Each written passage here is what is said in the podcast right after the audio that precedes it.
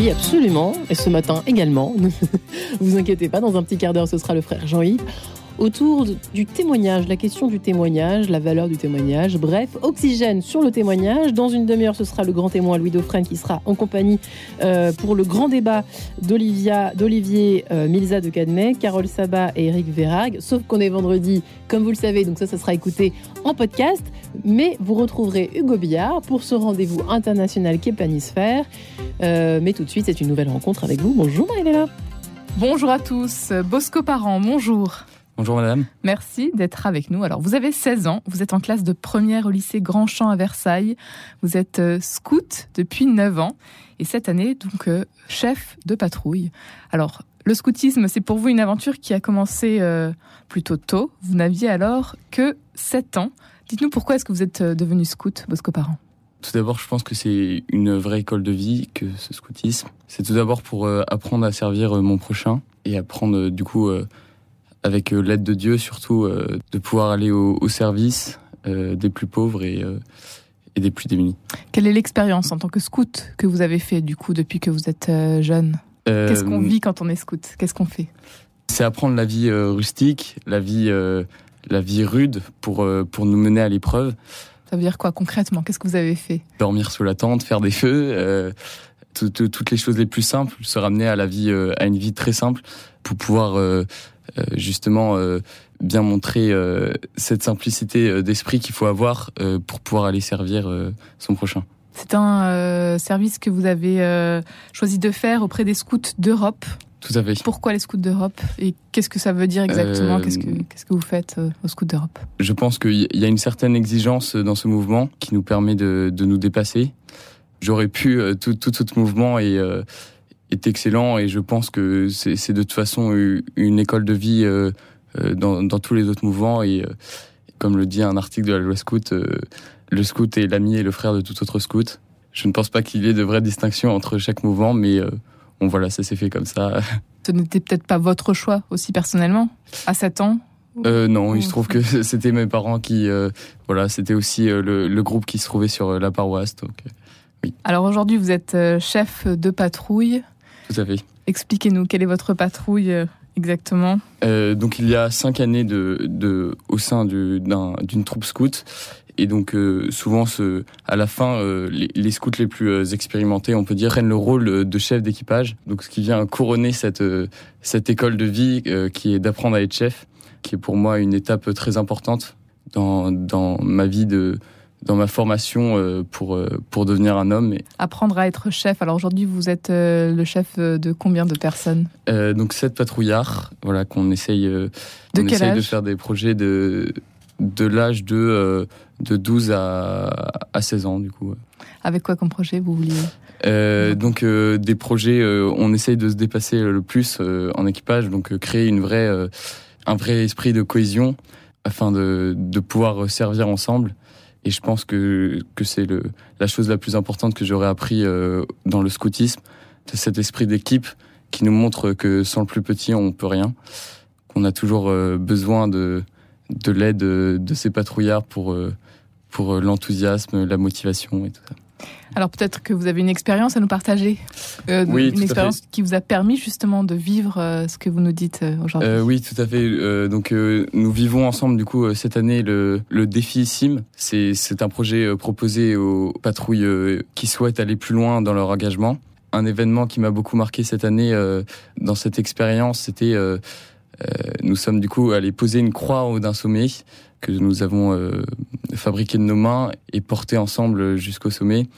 Euh, C'était vraiment extraordinaire. Dans les Alpes, euh, ça, ça a fait naître en nous un, un véritable esprit d'équipe. Et puis cette croix, euh, tant porteur de signification pour nous du chemin du Christ, à la fois l'humilité de, de voir que de la difficulté et et faire ce, ce, geste aussi pour la gloire de Dieu. Qu'est-ce qui a été peut-être difficile pour vous en tant que chef de patrouille? Il faut apprendre à aimer, aimer chacun de ses, ses patrouillards. C'est pas toujours facile. Mais, euh, mais une fois qu'on qu'on y arrive, c'est pour moi une des expériences les, les plus extraordinaires que j'ai vécues de ma vie. Aujourd'hui, euh, Bosco Parent, euh, vous avez décidé de vous lancer dans un parcours, le parcours d'engagement Scout Raider. Tout à fait. Alors, expliquez-nous de quoi s'agit-il exactement? Quel est ce parcours? Alors pour moi, c'est tout d'abord un appel. Il nous fait capacité et l'Esprit Saint rend possible les choses. C'est un engagement, une aventure qui est proposée du coup aux scouts, chefs de patrouille, qui souhaitent vivement servir le Christ et leur prochain. Une fois lancé dans la candidature Raider Scout, il devra relever l'exigence des tests Raider qui euh, montreront qu'il est bien euh, à même de vivre avec euh, l'idéal scout. Donc c'est un défi que vous vous lancez pendant un an en fait. Alors oui et non parce que je pense que en fait des tests nous sont proposés pour pouvoir nous montrer l'exigence de cet engagement, mais c'est en fait un engagement pour la vie. Et si, et si ces tests sont là, c'est c'est tout d'abord pour nous montrer l'exigence de cet engagement, ce qui va nous être demandé de faire euh, durant toute notre vie et du coup chaque année. Et, euh, et du coup, ils ont justement ce, cette, euh, cette, ambition. Cette ambition, exactement. Et alors, du coup, cinq défis que vous devez passer tout au long de l'année. Lesquels? Alors, il y a tout d'abord le défi missionnaire. Donc, Celui de, du service. Exactement. Mm. le défi sportif. Alors, juste pour revenir sur le tout premier défi, vous l'avez. Exactement. Oui, je l'ai déjà je, suis allé, euh, j'ai accompagné une retraite avec les orphelins apprentis d'Auteuil. Euh, expérience extraordinaire euh, de découvrir ces jeunes qui ont souvent des, des situations familiales difficiles que j'ai pu accompagner dans leur foi, leur témoigner de ma foi aussi. c'était c'était assez les questions qui qui qui m'ont apporté m'ont beaucoup touché et ça a été une expérience qui m'a beaucoup apporté. Mhm. Alors le deuxième euh, défi.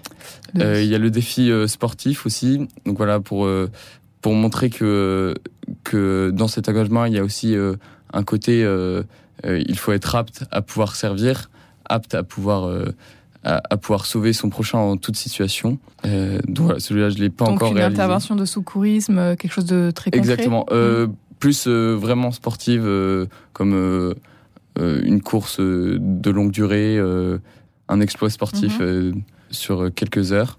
Le troisième défi, ce serait euh, Le défi progression. Euh, donc c'est le défi qui nous demande de, de continuer notre progression dans, la, dans notre vie scout. Voilà, donc c'est souvent assez, ça, ça, va souvent assez de soi. Et ne pas abandonner en fait quand on quitte le milieu scolaire peut-être. Exactement. Hmm. Et puis euh, le fameux défi communication. Le défi communication, exactement. Et donc je suis, euh, je suis ici pour ça, pour pouvoir euh, témoigner de ma foi, témoigner de, de, de ma joie de servir le Christ et mon projet. En quoi c'est important justement pour vous de témoigner aujourd'hui de votre engagement?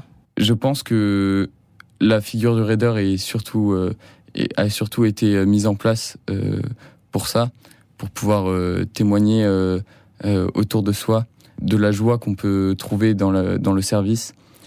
Je ne suis pas raider euh, pour moi, je suis surtout raider pour les autres. Euh, et donc je pense que c'est un des défis les, les plus importants qui euh, nous demande de, de justement concrètement aller, aller témoigner de ce projet. Quels sont les projets, vos projets pour la suite, pour cet été, pour les années à venir? Toujours servir. J'aimerais bien rester, mais je devrais quitter la troupe euh, l'année prochaine. Euh, Donc vous êtes actuellement scout marin. Scout marin, exactement. Donc euh, on fait, on a la particularité de, de pouvoir faire une semaine de, de navigation pendant l'été. Et je pense continuer mon engagement dans le scoutisme au sein des routiers afin de pouvoir aller porter la bonne nouvelle. Parce que parents, ces expériences vous ont fait grandir à chaque fois dans votre foi, vous l'avez dit. Est-ce qu'il y a peut-être un saint qui vous inspire dans votre mission, justement? Tout à fait. Je pense que durant cette année, cet engagement m'a beaucoup euh, apporté euh, et, euh, m'a beaucoup appris l'humilité. Je pense que c'est une, une des qualités principales que doit avoir un raider. c'est un parcours exigeant physiquement, spirituellement. Et je me suis très vite rendu compte que je ne pourrais rien accomplir sans l'aide de Dieu, sans l'aide de ma patrouille, de, son enthousiasme et de sa motivation en fait, j'ai fait l'expérience que, euh, que sans l'aide du Christ, on ne peut rien faire.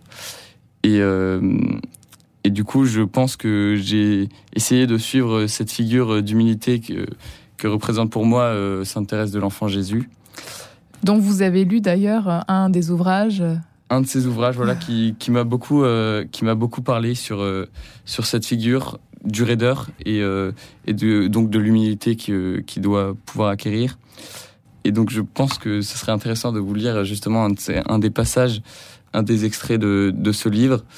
Et donc dans cet extrait, euh, un petit garçon euh, désire gravir une montagne où Jésus euh, l'y attend au sommet. Et donc il se trouve confronté à un moment à un choix multiple de chemin. Après avoir renoncé donc au rude escalier de la perfection, au passage des bâtisseurs, à l'allée dorée de la célébrité, à la venue de la compétition, à l'autoroute de la médiocrité et enfin à la route pavée des chevaliers qu'il a d'abord atterré, il se tourne vers un tout autre chemin, euh, donc le chemin des petites choses. Et donc je pense que je vais pouvoir vous lire euh, ce passage afin de, de vous éclairer euh, sur cette figure du Donc un extrait de la petite voix de Sainte Thérèse. Exactement. Cette route est destinée aux grands guerriers capables d'exploits, ce n'est pas mon chemin. Le petit garçon continue de réfléchir. Il passe en revue les routes de toutes les couleurs, les ruelles étroites et tortueuses, les chemins bordés de fleurs. Quelle est ma voie? Quel est mon désir? Qu'est-ce qui me fait vivre? Quel chemin choisir? Il demande. Seigneur, aide-moi à trouver la bonne route. Après avoir prié et longtemps cherché, Henri découvre une petite voie cachée, un passage secret entre l'escalier de la perfection et la route des guerriers vaillants. Sur le panneau, Henri lit Chemin des petites choses. Cette voie n'est pas aussi clinquante que bien des rues où fleurissent de jolies vitrines, mais elle semble être la plus directe pour se rendre à la montagne de Dieu. Libre et confiant, l'enfant s'y engage en chantant. Un grand merci, Bosco parents, d'avoir été avec nous aujourd'hui. Merci beaucoup.